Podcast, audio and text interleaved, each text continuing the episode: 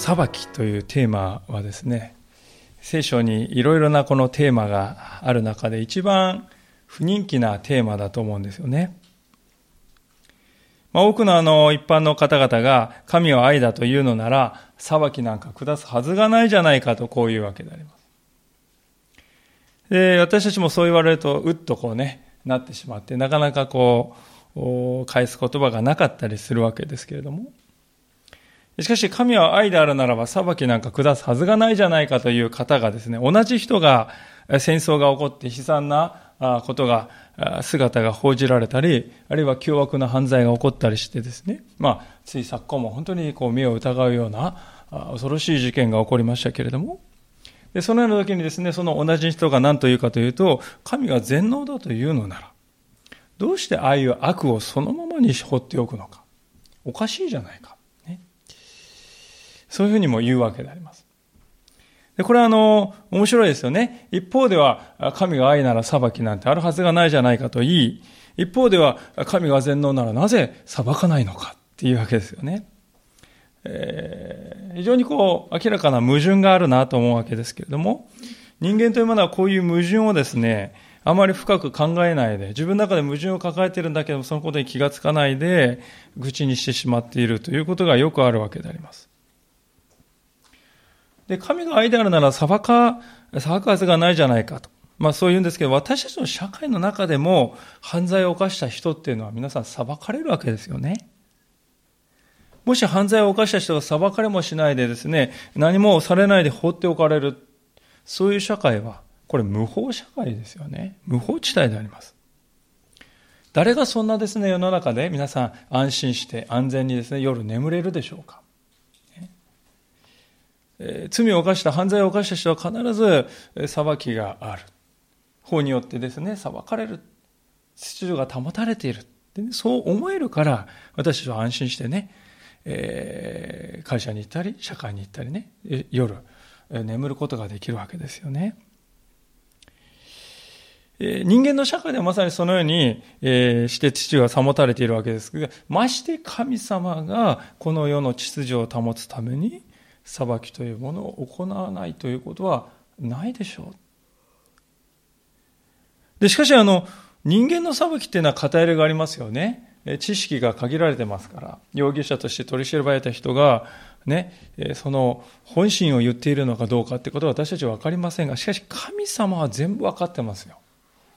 ありとあらゆる完璧な100%の証拠を持っているんです。その証拠をもとに神様は裁かれる。ですから、神様なさる裁きは、究極の裁きだと言っていいと思うんですね。私たちはそのことをあまりこう深く考えもせず、また知りませんで、知りもしないで、簡単に神様の裁き、これは残酷じゃないかって言ってしまうことがよく感じてしまうこともあるわけですけども、そのことにやはり気が気をつけなくてはいけないと思うんですね。神様という方は、理由もなく裁かれる方ではありません。必ず理由があって裁きを行われます。今日の箇所を見るとき、それは本当にはっきりわかると思うんですね。で、神様という方は、もしそうやって裁くにしてもです。もう一方的に痛めつけてですね、やり込めてですね、思い知ったかというお方ではなくて、必ず憐れみを示される。憐れみによって裏打ちされた裁きを神様はなさるんです。そのことを今日の箇所からぜひご一緒に知っていきたいと思っています。えー、さて少し間が空きましたのは前回のところまでとか見たいと思うんですけども、前回のはどういう場面だったかと言いますと、マムレという人の木のですね、下に座っていたアブラハムののところに3人の人がですね、旅人が訪ねてきて、その3人の旅人をアブラハムはもてなしたという場面を見たわけであります。で、この3人の旅人の1人は実はですね、主ご自身だったんですね。で、その主はアブラハムにソドムとゴモラという町が非常に大きな罪に陥っているのだということをあえて告げて、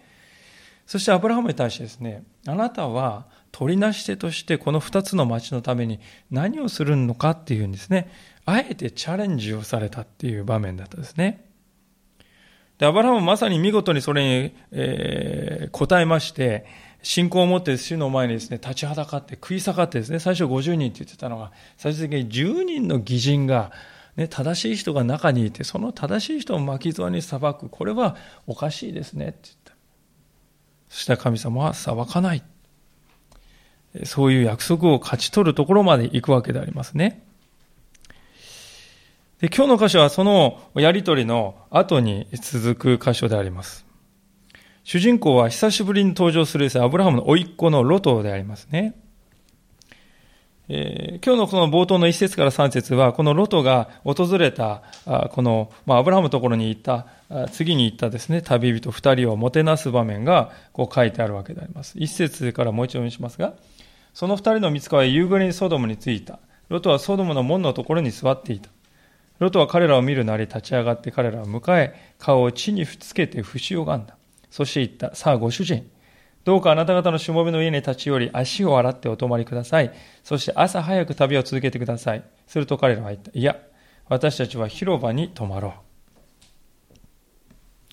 う。あの、パッと見るとね、アブラハムところにこう来たのと似たような、あの、場面に見えるんですけれども、しかし大事なところが違うんですね。すぐに分かるところ、アブラハムにのところに来たのは3人だったんですが、このロトのところに来たのは2人に減ってるんですね。これはあの先ほど見ましたように触れましたけれども、神様ご自身はソドムには来なかった。主ご自身はですね、アブラハムとやり取りして、そこでとどまって、ソドムには来なかったんですよね。神様はソドムからはっきり身を引いておられるということがわかります。神が不在であるということですね。で、まさにそのことに、その不在っていうね、暗さ、ね、にこうするかのように、時間も皆さん夕暮れにって書いてますよね。薄暗い感じの時間になってくるわけです。日は暮れて、光が闇に移り変わっていくっていうね、まさにこのロトの行く末をですね、こう暗象徴するかのような風景になってくるわけですね。で、その時に、当のロトはどこにいたかと言いますと、門のところに座っていたところ、一節に書いていますが、これは昔のあの町は、門を入ってすぐのところにまず広場がありまして、そこはどういう人たちがいたかというと、町のこの指導的な長老たちがですね、そこに座っていて、そこで会議を開いて、えー、そして長老会議みたいに開いて、そこで物事を決めていたんですね。で、そこにいるってことは、ロトはこのソドムの町の中で、ある程度地位を得ていたということがわかるわけですよ。で、そのロトが二人の旅人をパッと見るや否やですね、一人だけでこうパッと走って行って、ひれ伏して宿泊してくださいとこう進めるんですね。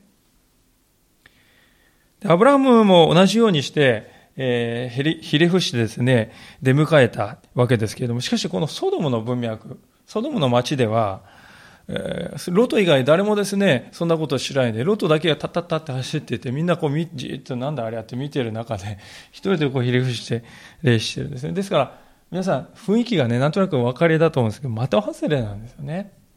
場違いな雰囲気の中で、みんなこう、じっと見てる中ですね、一人だけタッタッタッタ走っていて、ひれ伏してこう、やってる姿ですよね。ソドムの町の門のところで。で、そこまでしたロトなんですけれども、二人の人はこう言うんですね。いや、私たちは広場に泊まろうってね。アブラハムに対しては、あなたの言うようにしてくださいって言ったんですけど、ロトに対しては、いや、私たちは広場に泊まるって言うんですよね。そっけないです。皆さん、族長と言いますのは、古代の社会ではとても尊敬されておりましたから、族長の顔に泥を塗るような、こういう断り方って普通しないんですね。え、それでもですね、二人の見つかいは、いや、私たち広場に泊まろうってね、まあ、恥を与えるって知っていてするんですけども、それは何のためかというと、私たちはもてなされるために来たんじゃないんだと。その強い意志を表すためにですね、言ったわけであります。彼らはソドムの町が本当に滅ぼされるべき町であるのかを最終的に知ろうとしてやってきたからですよね。で、そこでロトはですね、そう言われて、すごいですね、食い、えー、はい、そうですかって言わないで、しきりに食い下がって、進めたと3節で書いてあります。しきりにっていうのはですね、これ、原文を見ますと、強引にとかね、手荒にっていうようなですね、そういうニュアンスですよね。もみ手しながら、いや、そんなこと言わない、そうじゃなくてね、もっとこう強く、いや、いいじゃないですかってこう手を引っ張ってね、肩をこう引いてこうやっている感じですよね。そういう勧誘をしたんです。でもしかするとロトはこの時何を考えてたかというとですね、見知らぬよそ者の二人がこういきなり入ってきましてね、人々を、町のロト以外の人はみんなこう疑ってるわけですよね。後の文脈見ると分かりますよね。で、ロトはそれを感じて、私がこの二人をお守りしなければ、守ってあげなければってね、そういうこう使命感に燃えて強引に進めたんじゃないかと思うんです。でも皆さん、この二人ってどういう人だったかって、ただの人じゃなくて、見つかいってはっきり書いてますよ、ね。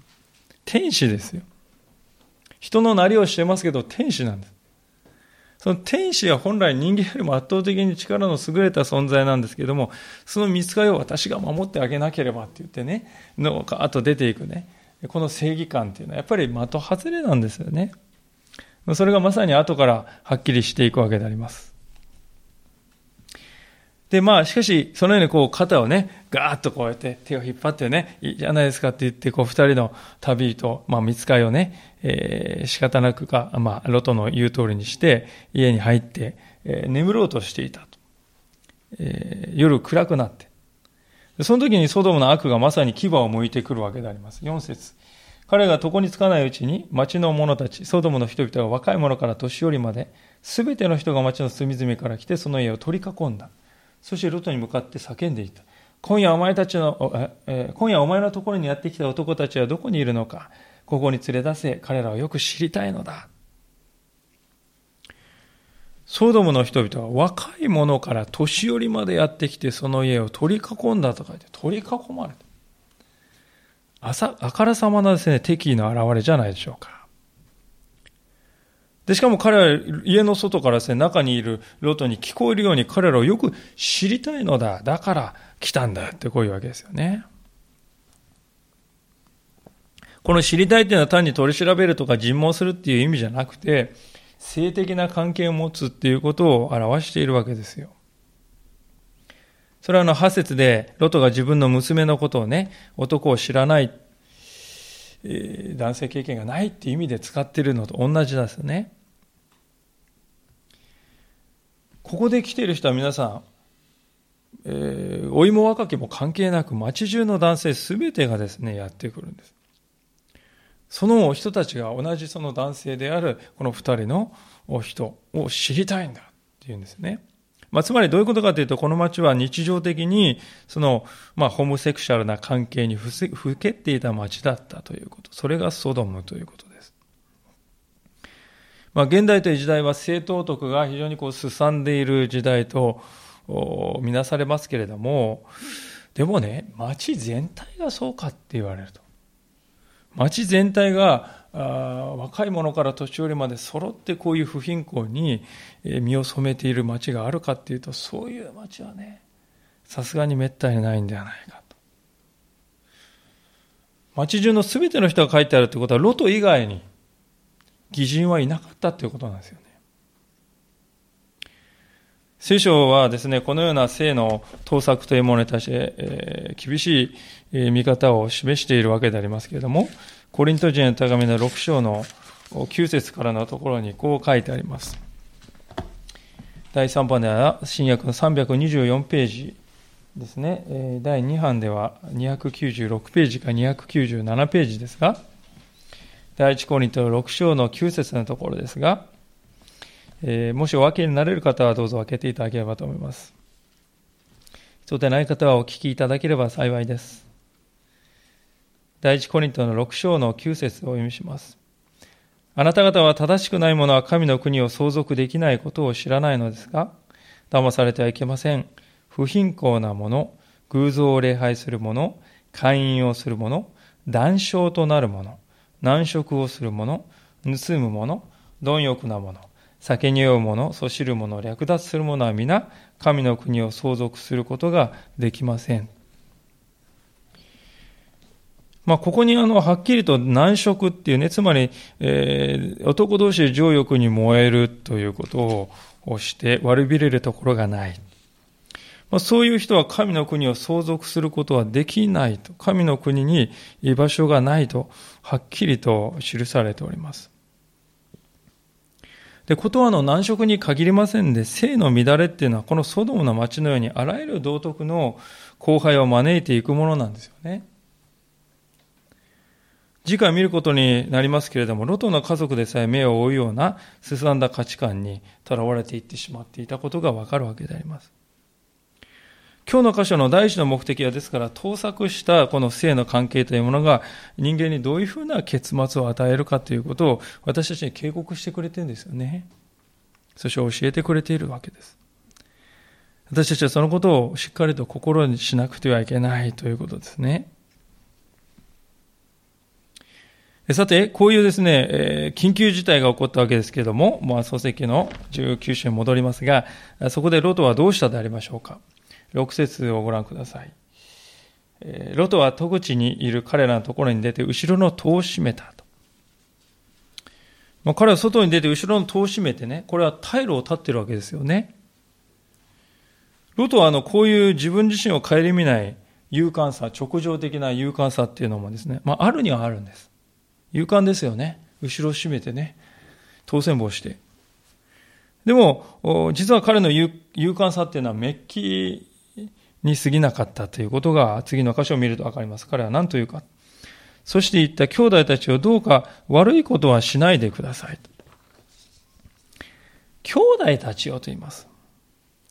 俺たちは兄弟じゃないかっていうね、あの言い方ですよ。俺たちは兄弟じゃないか。なあ。って言い方ですね。まあ、あの、見せかけの友情とか言葉尻のその慣れ慣れしさというか親しさということで、まあ、なだめようという意図が見え隠れしますね。本心であろとはね、私はお前たちなんかとは違うぞと思ってるんですよね。まあ、友な人間だって思ってるんです。でもその場を収めるために、兄弟たちは、兄弟じゃないか俺たちはっていうわけですよ。偽りの親近感の演出なんですね。でこういうことをしなしざるを得ないというのがロトの現実であります。で、もっとですね、驚かせるのは彼はこういうことですね。こういったことです。8節お願いですから。私にはまだ男を知らない二人の娘があります。娘たちを皆の前に連れてきますから、あなた方の好きなようにしてください。ただ、あの人たちには何もしないでください。あの人たちは私の屋根の下に身を寄せてきたのですから。客のためには娘を犠牲にしてもよいと。そう考えるロトの姿勢っていうのは私たちにですね、ショッキングですよね。非常にショッキングであります。特にあの、後々の箇所を見ると彼女たちは婚約者までいたんですよね。にもかかわらずロトは娘を差し出そうとしています。客人たちに対してはどうか悪いことしないでくださいと言うんだけれども、娘がもてあそばれるということについては、それほど悪いことではないかのような、そんな言い方であります。一体どうしてこういうふうになってしまうのか。もしわずかでも同情の余地があるとすれば、ロトはそれだけこの客人を重要な存在だとみなしたということだと思うんですよね。でも大事なことは最初の方でも申しましたように、彼らはただの人じゃなくて見つかりなんですよ。天使なんです。ロトが守ってあげる必要なんて最初から全くない人たちだった。ところが、ロトは先走ってしまって、娘をボートの前に差し出すという信じられないことまでしてしまう。必要のない犠牲を彼はわざわざ申し出ている。ここにですね、ロトのという人のこの空回り、哀れさというものが浮き彫りにされているんじゃないかと感じるんです。兄弟じゃないか。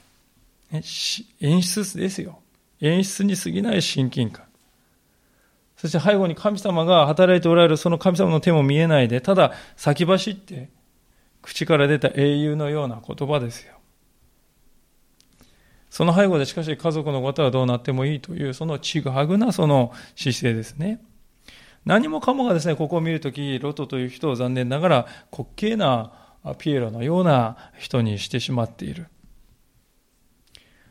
で当然こういうことを言われるとですね、言われた方分かるわけですよね。兄弟じゃないかって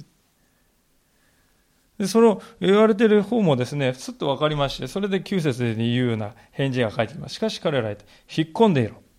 そしてまた言って、こいつはよそ者として来たくせに裁きつかさのように振る舞っている。さあお前はあいつらよりもひどい目に遭わせてやろう。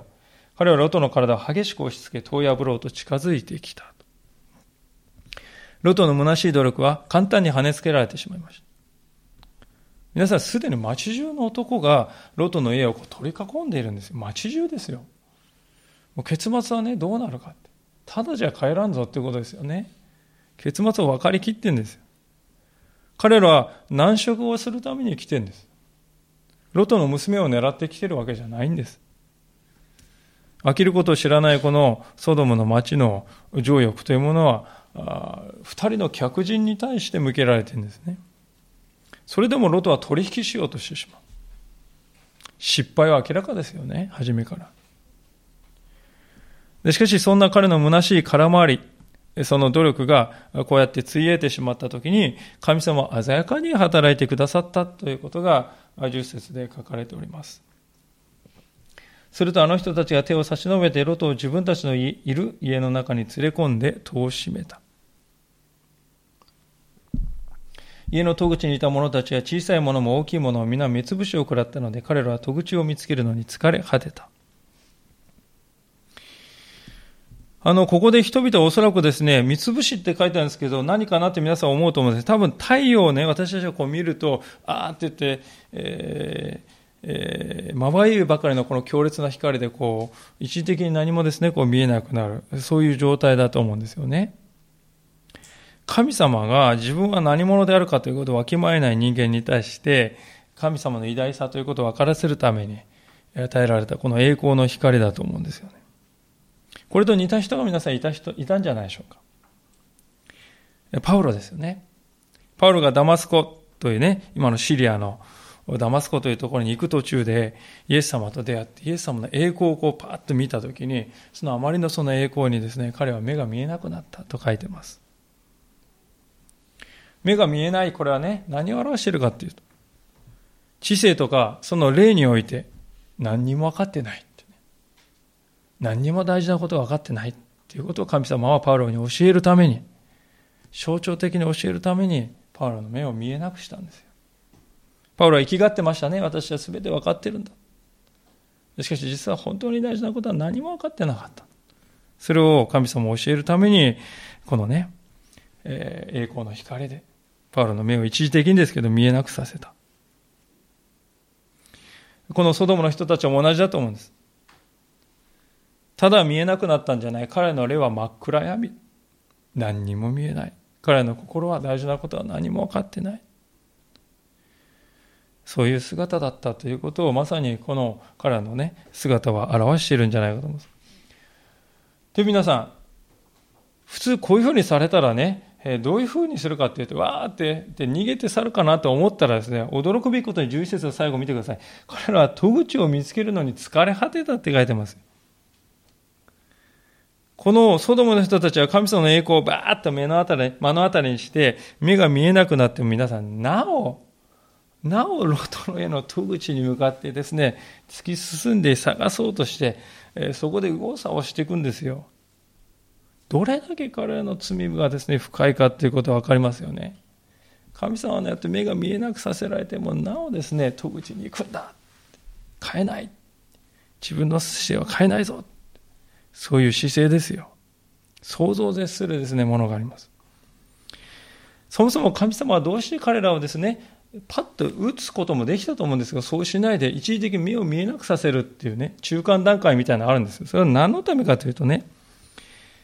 ああ、神様ってこういうお方なんだ。神様の前にね、自分は何も見えない存在なんだって悔い改めるためです。悔い改めるチャンスを神様は与えてくださった。パウロとしてはどうでしたか？まさにそのように目が見えなくなって、ああ、本当に私は分かってると思ったけれども、実は何にも分かってなかった、見えてなかったって分かって、そして悔い改めて。まさにそういうふうに神様は願っていたと思うんですが、このソドムの人たちは自分自身がね、本当にこれでいいんだろうかなんてことは考えることは何にもない。それどころかもっと執着してますよね。もっと妨げられれば妨げるほどもっと何とかして死に物声で得るんだっていう執着すさまじいですよ。恐ろしいほどですね。ですから、皆さん、神様はこのソドムの人たちに悔い改めの機会を与えられたんですね、ここでね。それなのに、神様のその与えた機会っていうのは泥で踏みにじられてしまった。これで分かったと思いますよね。ああ、この町の人たちは神様にへり下って自分を顧みて悔い改めをする思いなど何もないということがね、はっきり分かった。でそれが裁きを呼ぶということになるわけであります。実に皮肉なことですけれども、見つかいをですね、そのようにして助けようとして、しかし、ロトは逆に助けられてしまいました。で、そのロトは今度はですね、この二人の見つかいからソドムとゴモラに対する裁きが今や近づいているということははっきり言われるわけです。12節ですね。二人はロトに言った。他にあなたの身内の者がここにいますか？あなたの婿やあなたの息子、娘、あるいはこの町にいるあなたの身内の者を皆、この場所から連れ出しなさい。私はこの場所を滅ぼそうとしているからです。彼に対する叫びが主の前で大きくなったので、主がこの町を滅ぼすために私たちを使わされたのです。ノアのあの洪水の場面で神様が使われたの滅ぼすという言葉と同じ言葉がここでもう一度出てきます。神様はノアという人に対して前もってえー、知らせたわけでありますけれども、それと全く同じようにロトに対しても、私はこれこれのことをするからと、あらかじめ知らせるわけであります。これはですね、皆さん、神様のロトに対する憐れみですよね。神様の憐れみがロトにまず注がれたんです。で、そのあなた、あなた、ロト、あなただ、あなただっていうんじゃなくて、あなたの身内の者、婿や息子や娘や身内のね、関係者、皆、連れ出しなさいって言ってるんですよね。だからその神様の憐れみってのは本人だけじゃなくて、家族にまで及んでいくんだということですよ。神様を信じるってことはね、私たち、私がいい思いする、それだけじゃなくて、家族にまで、関係する人々にまで広がっていくものなんだということです。ノアの場合もそうだったじゃないでしょうか。ノア一人がですね、あなただけをって言うんじゃなくて、ノアあなたとあなたの家族、家族も救いの知らせをいただいたわけです。ところが罪を悔い改めようとしないソドムの住人たちにとってはそういうですね、こういう神様の憐れみに満ちたですね、予告も全然届かないんですよね。19章の14節に戻りますか。そこでロトは出て行き、娘たちをめとった婿たちに告げていった。立ってこの場所から出て行きなさい。主がこの町を滅ぼそうとしておられるから。しかし、彼の息子たちにはそれは冗談のように思われた。えー、息子、娘たちをめとった婿たちって書いてあるんで、急いで結婚式でもやったのかなとか思うわけですけども、原文を見るとこれはですね、娘たちをめとることになっていた婿たちと訳すこともできます。ですからこれは婚約者であると考えるのが妥当だと思いますね。で、この婚約者たちは根っからのソドム人ですよ。地元民ですね。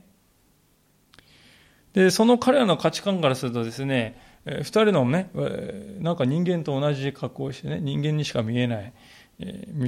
その見つかいから滅びるって言われて、冗談のようにしか思えないって書いてあるんですね。この冗談というのは皆さん、笑うという言葉からできた言葉がここで使われております。自分の何が問題があるのか。私のこの生き様の何が問題なのか、そんな何も感じませんっていう、そういう人たちにとってはですね、神の言葉を聞いても、それは、はっって言って笑いにしかならないと。空気よりも軽い。そこに自分の命がかかっている、そんなことは想像もしない。いかがでしょう？ノアの洪水の時にノアの周りにいた人たちも全く同じ態度を示したんではないでしょうか。ノアが神様に従って箱舟を作り出した時に周りにいた全ての人がノアを見て嘲笑った。冗談だ。冗談にしか思えないあいつにやってること。ですから、いつの時代もですね、自分に満足して自分の生き方にですね、何が問題なのかという人々にとっては、人々の生き方っていうのは、時代が何千年変わろう、経とうと全然変わらないんだということであります。まあ、終末の時代と呼ばれる現代ですけど、それは同じだと思うんですね。終わりが近いと聖書は語っています。それはいつかわからない。だからあなた方心を備えなさい。そういうふうにこう聖書が語るわけですけれども、それは冗談のようにしか思えない。しかしこのソドムの人たちの姿を見るとき私たちは結末を知っているだけにね、なんと愚かなことか。どうしてわからないんだろうか。本当に悲しみを持って感じてしまうんではないかと思うんです。で、そうこうしてですね、このやりとりがしているうちにですね、皆さん、なんと夜が明けてしまったわけですよね。19、15節です。夜が明ける頃、見つかりたちはロトを促していった。さあ立って、あなたの妻とここにいる二人の娘たちを連れて行きなさい。さもないとあなたはこの町のトガのために滅ぼし尽くされてしまおう。14節ではまだですね、夜なんですが、えー、15節になると数時間経っちゃってるんですね。すでにあの最初にわーって言ってですね、町中の人が家に取り囲むようにして押し寄せてきた、え、時から考えるともうかなり時間、何時間も経ってます。で、未だにロトは決断できないんですね。決断できない理由としてある人はですね、ここに書いてある以外にも娘がいたんじゃないかとか、あるいはソドムで非常に文明的に暮らせていたんで、その暮らしが惜しかったんじゃないかって、そういうことを言っている人がいます。もちろん、それは可能性は高いと思うんですね。誰でもですね、たとえ暮らしが安定していれば安定しているほど、それを投げ出すということはね、非常な葛藤がありますが、私はですね、それの他にも、このソドムの地元民のですね、娘の婚約者たちが、お父さん、そんなバカな話ありませんよ。騙されちゃいけませんよって逆説得されていた可能性があるんじゃないかと思いますね。で、そこでロータはですね、ああだろうか、こっちだろうかって言って、優柔不断でですね、えー、決断ができないんですよね。で皆さん考えてください。思い出してください。もともとロトはこの二人の客人を大事な客として持ちもてなして受け入れて、彼らのためならね、当選にしてこう立ちはだかって私が犠牲になってもいいとかね、自分の娘が犠牲になってもいいってそこまで言っていたんですよ。ついちょっと前まで。ところがそれだけ大切にして迎え入れた人二人から滅びるって言われた時に、うん、本当だろうか。真に受けられないんです。命までもかけて守ろうとした二人がですね、本当に告げてくれたことを、うん、って受け取れないって、これはもう本当に矛盾じゃないでしょうかね。俗称として家族を立場、家族を守る立場にあるのがロトですけれども、にもかかわらず、悲しいほど一貫性がない歩みをしております。そういう弱さがね、聖書は隠さず本当に彼の弱さを書いていると思うんです。しかし私たちはロトを見てなんかこの優柔不断な人はって思うんですけどもね。しかし彼に呆れているだけじゃいけないと思います。私たちも実はロトのようなところがあるんじゃないでしょうかいやいや、私はこんな愚かなことしませんよ。家族を犠牲になんかしませんよ。そうかもしれませんが、でも、私たちの中で、聖書の神様、これは神様は世を裁くお方である。罪を正しく裁かれるお方だ。この方に従うかどうかって、これはね、一時的な問題じゃなくて、永遠を左右する大きいことなんだ。人生を左右する大きいことなんだ。そういうふうに真剣に考えている日々が私たちの生活の中でどれぐらいあるだろうかなって思うわけです。私たちはむしろ無知ではないだろうか。神様のことを考える？いや、それよりもこの世の中の様々な楽しいことに心を向けて、そこに心を奪われている。そして神様は差し伸べ、手を差し伸べてくださっても、本当だろうか？本当だろうか？そういうふうに、ね、疑ってみてしまう。そういうことのなんと多いことだろうかと思うんですよね。で皆さん、こういう人だからこそ、こういう弱い人間だからこそ、神様は何をしてくださいますか？手を差し伸べてくださった神様の方から16です。しかし彼はためらっていた。するとその人たちは彼の手と、彼の妻の手と二人の娘の手を掴んだ。主の彼に対する憐れみによる。そして彼らを連れ出し、町の外に置いた。決断ができなかった。命がかかっているのに、にもかかわらず決断ができなかった。そういう時に神様は、神様の方が手を引いてかくまってください。神様が主導権を取ってください。これが私たちの神様だということです。考えてみると人が救われるというのはいつもこういうふうに救われるんではないでしょうか。私たちは気がつくとね、簡単にこの低い方に低い方にと流れていきますね。楽な方に。神様の裁かれる。裁きということを聖書が何とも語っていても心を微動だにしない。それは私とは関係がない。そんなふうに思っている。そんな私たちに対して神様の憐れみにした手がですね、伸ばされているそして私たちを救い火の中から救い出してくださった。もしそれがなかったら私たちもソドモの人たちと同じようにな道をたどったのではないか。私たちの中には確かにその彼らと同じような性質があるわけである。だからこそ私たちには神様の憐れみの手がどうしても必要ですよね。神様の手がこう伸ばされて、神様ご自身によってしか、この堅くなな分からず屋の私は救われないんだ、ということであります。愛花の3章の22節というところにはこのように書かれております。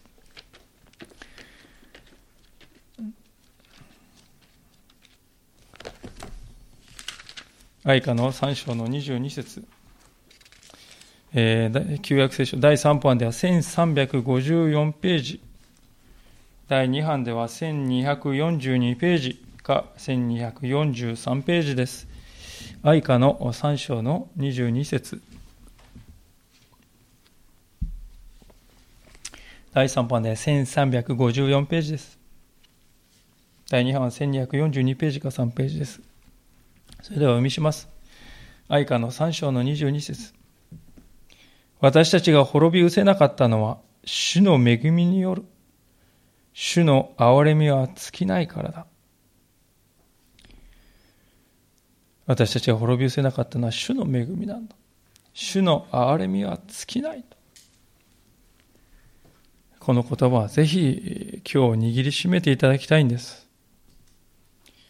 私たちは自分が本当に愚かで、えー、なんでこう私からは愚かさというものがまとわりついて離れないんだろうかとか。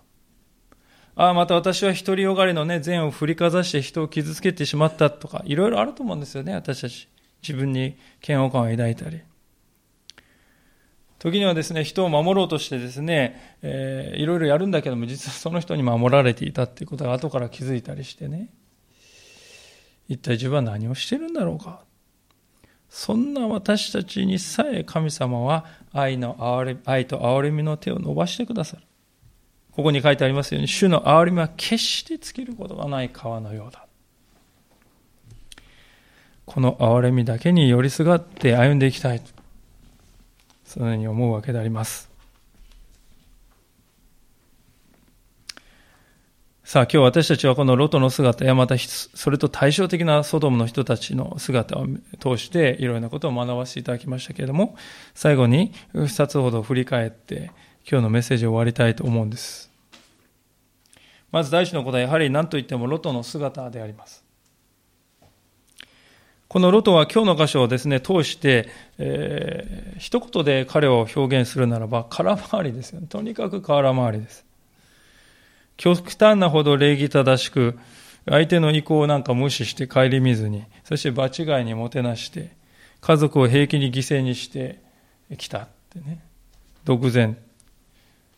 まあ、命までも差し出さなくてもね、家族を顧みないということはロトと似てるんじゃないでしょうかね。挙句の果てにはですね、悪を差し出して悪と取引するということですよね。毒を持って毒を制すじゃないですけどね。もうやる何でもありということです。で、こういうですね、事柄の全てを貫いている根本的な彼のですね、弱さって何かと言いますと、筋の通っている一貫性がないということですね。その場限り。で、なんで彼はこうなっちゃったんだろうかってね、思いますよね。あるいはもう私たち、ロトのなんかね、こう似ている部分を自分の中に見出して、なんで自分はこうなんだろうかって思うかもしれませんね。私は手をでいつもその場限りだと。その一つの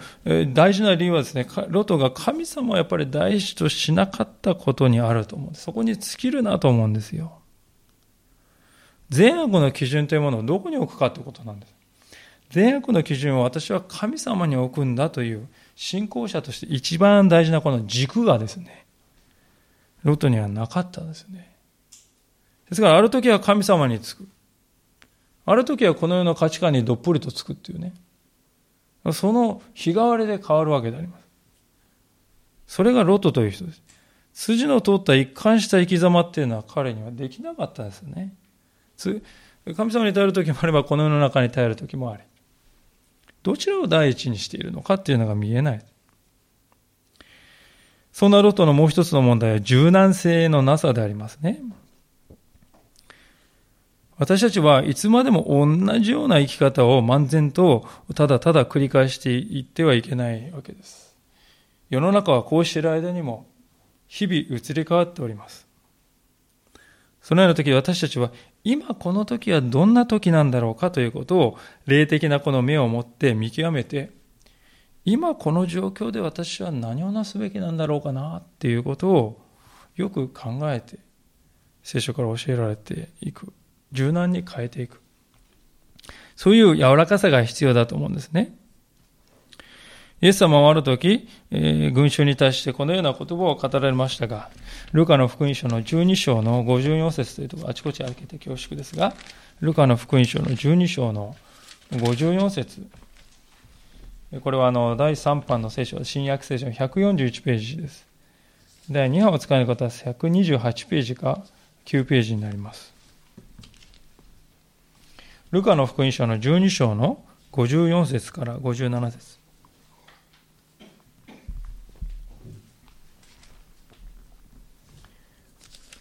第3版141ページ、第2版128ページです。それでは読ませていただきます。群衆にもこう言われた。あなた方は西に雲が起こるのを見るとすぐににわか雨が来るぞと言い、事実その通りになります。また南風が吹き出すと暑い日になるぞと言い、事実その通りになります。偽善者たち。あなた方は地や空の現象を見分けることを知りながら、どうして今のこの時代を見分けることができないのですか？移り変わる天気はそんなにも正しく言い当てているのに、どうしてこの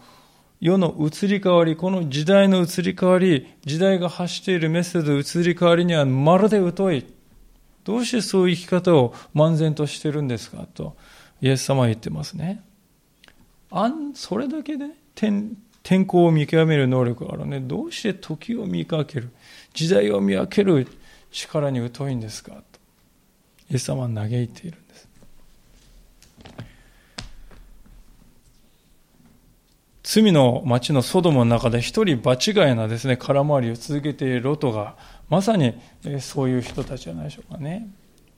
天候は見分けられるんだけども、その時代、その時、世の変化っていうものに、えー、正しく見極められていない。イエス様はですから、蛇のように悟く、鳩のように素直であれと言われたことをもう一度私たちは心したいと思うんです。まそういうわけで、ロトの姿からまず振り返ったわけですが、もう一つのことですが、それはソドムの罪の姿であります。すでに見ましたように、この町が性的にですね、どれほど乱れていたかということは、どんな言葉をもってしても足りないと思うんですね。英語に堪能な方はですね、不適切な性的関係を示すのに表す言葉がどういう言葉かというと、それはソドミーっていうんですよね。ソドミーっていうんですよ。このソドムから出た言葉であります。ソドムのように生きるってことをソドミーって言うんですよね。実際あの、ロトの娘の婚約者たち、まあ、ソドムの地元民にとっては神の言葉を聞いてもそれは冗談、ご冗談をと。冗談でしか聞こえない。私たちはでもこれは全然驚くことじゃないと思いますね。もちろん彼らがどうして分かってくれないのかと心は痛みますけれども、でも皆さん、神を知らずに生きるということは本来的にこういうことですよ。本来的にこういう結末を生むということですよ。これは明らかなことなんだ。神の方を向き、神に従うということを願わないで、どうして人は正しさというものを身につけられるでしょうか神を離れたところに正しさがあるのでしょうか不可能ではないかと思うんですよね。もしかすると私たちの周りにこのソドムの人と同じとは言わなくてもこれと似たようなえ生き方をしている人がいるかもしれない。そのような時に私たちがどうしたらいいのか、時に私たちは本当にこう正義感を働かせて彼を何とか変えなければと思ってしまうんですけれども、しかし一番私たちにとって大事なことは、まずそのような生き方からは距離を取るということだと思いますね。アブラハムという人はですね、皆さん、ソドムの町からは距離を取って住んでいたのです。心理的にだけでなく、物理的にも距離を置いていました。わざわざ罪の総服に、巣窟に分かっていて自分から足を踏み入れていくということは、これは愚かであると。彼はよく分かっていました。で、距離を取るってことはですね、皆さん、つかず離れずにいるってことじゃないですよ。一切関わりを持たないということなんです。なぜかと言いますと、ロトっていうのはね、皆さん、初めからあの、ソドムに住んでたかというと、そうじゃないんですね。聖書を皆さん順々に読んでいくと分かりますけれども、あの、アブラハムとロトが町をね、あの、この土地を見たときに、あなたが好きな方に行っていいよってアブラハムから言われて、ロトはうーんとこう見てね、低い方を選んだ。低い方っていうのは非常にこう、豊かでですね、緑が豊かで栄えて肥沃な場所だったんですね。で、そこの方にまさにソドムがある。で、分かっていてロートはその方を選ぶわけです。で、初めはそれでもね、ソドムの中にはいないんですよ。近くまで行ってそこに天幕が張ったって書いてます、聖書の中ね。町の外に住んでたんですけども、しかし今日の箇所を見て明らかなように、いつの間にかすっかりソドムの中心人物の一人に彼はなっていってしまっていたわけですよ。それがね、問題の根源じゃないでしょうか。もう少し、もう一歩、これぐらいなら大丈夫だ。いや、案外いけるな。ね、この繰り返しで、ソドムにいつの間にか絡み取られていたわけです。で、ひとたびソドムの中に一本足を踏み入れてしまうと、次第にですね、一体何が正しくて何が間違っているのかということが曖昧になっていきますね。見えなくなっていくこれが罪とやっぱり関わっていく、距離を置かずにいるということの恐ろしさだと思うんです。ロトの姿を見るとき、いや、私は大丈夫ですよって思うことがどれだけ愚かであるかということがわかるんじゃないでしょうか。それが聖書の教訓ではないでしょうか。